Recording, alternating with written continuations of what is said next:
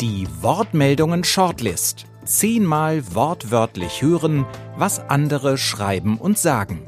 Ich bin Gesa Ufer und Sie hören Folge 4 mit Melinda Nadia Bonji. Die ungarisch-schweizerische Schriftstellerin und Musikerin ist Jahrgang 1968. 2010 wurde sie für ihren Roman Tauben fliegen auf sowohl mit dem deutschen als auch mit dem Schweizer Literaturpreis ausgezeichnet. Im Alter von fünf Jahren kam sie als Angehörige der ungarischen Minderheit aus Jugoslawien in die Schweiz. Erst vier Jahre nach den Eltern durften ihr Bruder und sie damals einreisen. In ihrem Wortmeldungentext Überfremd beschäftigt sich Melinda Nadja Bonji ausgehend von dieser prägenden Familiengeschichte mit der Ausgrenzung und Feindseligkeit einer ganzen Gesellschaft. Dabei steht eine Reflexion über das Wort überfremd am Anfang. Belinda Nadja Bonji über die Recherchen zu diesem Wort. Dieser Begriff Überfremdung wurde in der Schweiz erfunden, wurde dann auch in Deutschland aufgenommen, rassistisch geprägt, aber es war schon von Anfang an natürlich diese, äh, dieses ausgrenzende Moment, der wichtig war für diesen Begriff und die Fremdenpolizei wurde 1917 in der Schweiz ins Leben gerufen und die hatte eben die Aufgabe, sich mit diesen fremden Elementen in Anführungs- und Schlusszeichen zu beschäftigen. Also überfremd äh, beschreibt eine Geschichte, die man eben so gar nicht so kennt bezüglich der Schweiz, weil die Schweiz sich ja immer sehr brüstet mit ihrer humanitären Tradition, mit, mit dem Roten Kreuz, mit Henri Dunant, mit äh, Sie haben viele Bilder im Kopf, wenn Sie an die Schweiz denken, aber sicher nicht Fremdenfeindlichkeit in erster Linie.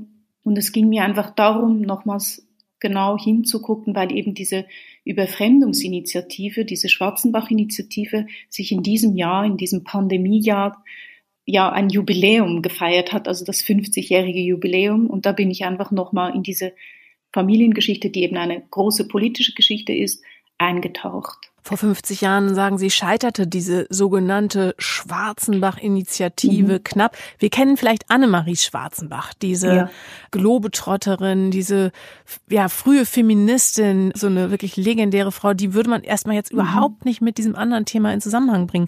Wer mhm. war Schwarzenbach? James Schwarzenbach, um den es hier geht, war tatsächlich auch verwandt mit Annemarie Schwarzenbach.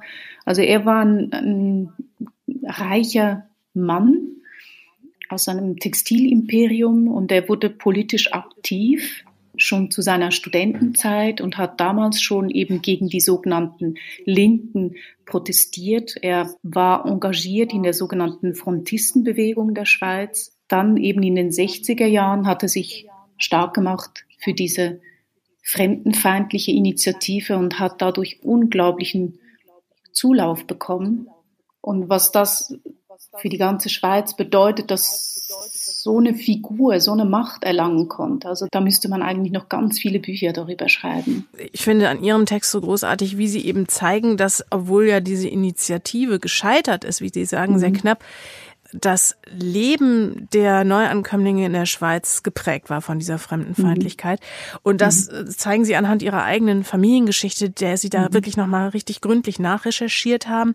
Wie war das Ankommen in der Fremde? Bei Eltern muss man ja sagen, die sie erstmal im Grunde auch wieder kennenlernen mussten. Ja, also es war so, dass ich meine Eltern nicht mehr gekannt habe. Also ich hielt immer den Papst Johannes Paul für meinen Vater, weil mhm. meine Großmutter, bei der ich dann aufgewachsen bin, ein kleines Bild hatte. Also das war das einzige Bild an ihrer Wand und äh, ich, hielt, ich dachte einfach immer, das ist mein Vater. Ich bin in die Schweiz gekommen. Ich kann mich gut daran erinnern, an eine absolut traumatische Zeit, weil meine Eltern, als ich gekommen bin, eben immer noch keine Möglichkeit hatten, dass ich eben bei ihnen lebe und ich habe dann die Zeit unter der Woche bei einem Eltern-Ehepaar verbracht, in einem, ja, in wirklich äh, einem, ja, für mich, genau, Sie merken es, also in einem sehr, äh, unter sehr schwierigen Umständen. Und diese Erfahrung eigentlich auch der Sprachlosigkeit, also dass mein, mein Ungarisch eigentlich nichts mehr taugt oder von niemandem verstanden wird, das war für mich eigentlich der Moment eine sehr, sehr einschneidende Erfahrung. Und ich glaube, diese Situation, also dass man eigentlich das auch vom politischen System her Familien zumutet, also dass die Kinder illegalisiert werden, dass äh, Menschen eigentlich total ausgenutzt werden, also wirklich in sklavischen Verhältnissen im Grunde genommen leben müssen. Das war, also das ist für mich wirklich so ein großes Thema. Das, das ist für mich auch überhaupt nicht abgeschlossen. Und das habe ich auch in diesem Jahr gemerkt, weil ich sehr viele Menschen getroffen habe, die also beispielsweise italienische Kinder, die in, in Schränken versteckt worden sind. Also eben dieses ganze Thema der Illegalisierung von Kindern, das, das ist für mich so groß, dass, dass ich gemerkt habe, also das ist nur der Anfang. Also dieser, dieser Text überfremd ist eigentlich wirklich so der Beginn. Wir müssen einfach weitergehen, weil dieses Kapitel ist ja überhaupt nicht abgeschlossen. Also wenn wir jetzt im Moment sehen, was politisch passiert in vielen Ländern und auch in der Schweiz, das ist nicht einfach 70er Jahre, sondern das ist Gegenwart. Melinda Nadja Bonny, lassen Sie uns einen kurzen Ausschnitt hören aus Ihrem Text Überfremd. Überfremd. Diesen März hätte ich an einer Veranstaltung des Historischen Instituts in Bern teilnehmen wollen. Thema wäre die Schwarzenbach-Initiative gewesen, die am 7. Juni 1970 von den Schweizer Männern abgelehnt worden war. Aber nicht Schwarzenbach sollte im Zentrum stehen, sondern die Frage, wie die Italienerinnen und Italiener als größte ausländische Bevölkerungsgruppe den Abstimmungskampf erlebt haben. Endlich, dachte ich, wird in dieser Geschichte ein entscheidender Perspektivenwechsel vollzogen. Weg von dem reichen, mächtigen Spross eines Textilimperiums, dem Redner, Politiker und Publizisten, dem Herausgeber von Büchern und Zeitungen, dem man aus mir völlig unverständlichen Gründen Charisma attestierte dem Bewunderer von Mussolini, Salazar und Franco, der befreundet war mit dem Faschisten und Holocaustleugner Gaston Armand Amodroux und Franz Riedweg, einem der ranghöchsten Schweizer in der Waffen-SS.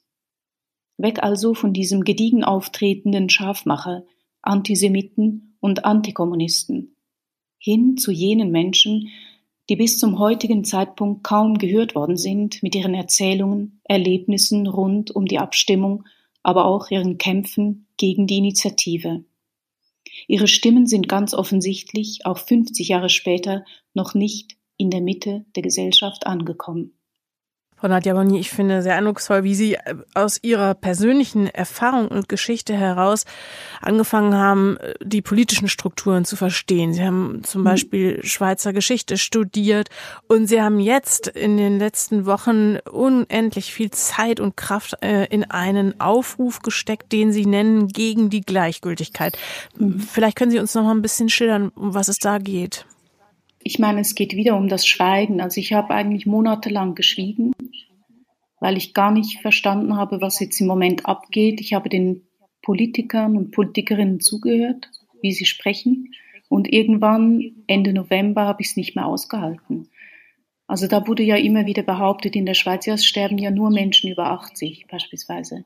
Wenn man sich vorstellt, dass so ein Satz, was das bedeutet, also das ist eine, eine, ein moralischer Tiefpunkt, eine Rohheit, die einfach nicht zu akzeptieren ist.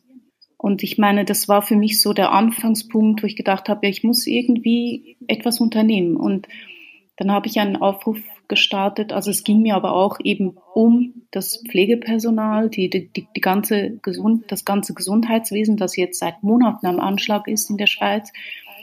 Da wurde es vom Parlament im Sommer abgelehnt, also eine Lohnerhöhung. Es ging mir auch darum, dass einfach diese ganze Krankheit, also dieses Virus hingenommen wird, ohne dass man weiß, was das eben für Langzeitschäden verursacht, auch, bei jungen Leuten. Und insofern habe ich da einfach ähm, ja, versucht, Worte dafür zu finden, habe einen offenen Brief geschrieben und dann sind einfach total viele Reaktionen gekommen und das hat dann so das eine, hat das andere nach sich gezogen und jetzt sind wir mittlerweile bei einem zweiten Aufruf. Also wir bleiben da einfach dran, aber der Ausgangspunkt, um da noch den Bogen schlagen, war eben diese Gleichgültigkeit, also diese moralische Verrohung, die ich einfach nicht mehr akzeptieren konnte. Melinda Nadia Bonnier und ihr Wortmeldung Text überfremd. In der nächsten Folge unseres Wortmeldungen-Podcasts stellen wir Ihnen die Lyrikerin und Schriftstellerin Marion Poschmann vor, die anhand von Bäumen in der Stadt Poesie, Biologie und Politik miteinander verbindet. Alle zehn Shortlist-Texte können Sie nachlesen auf der Webseite wortmeldungen.org. Der Wortmeldungen Literaturpreis für kritische Kurztexte wird jährlich von der Crespo Foundation verliehen.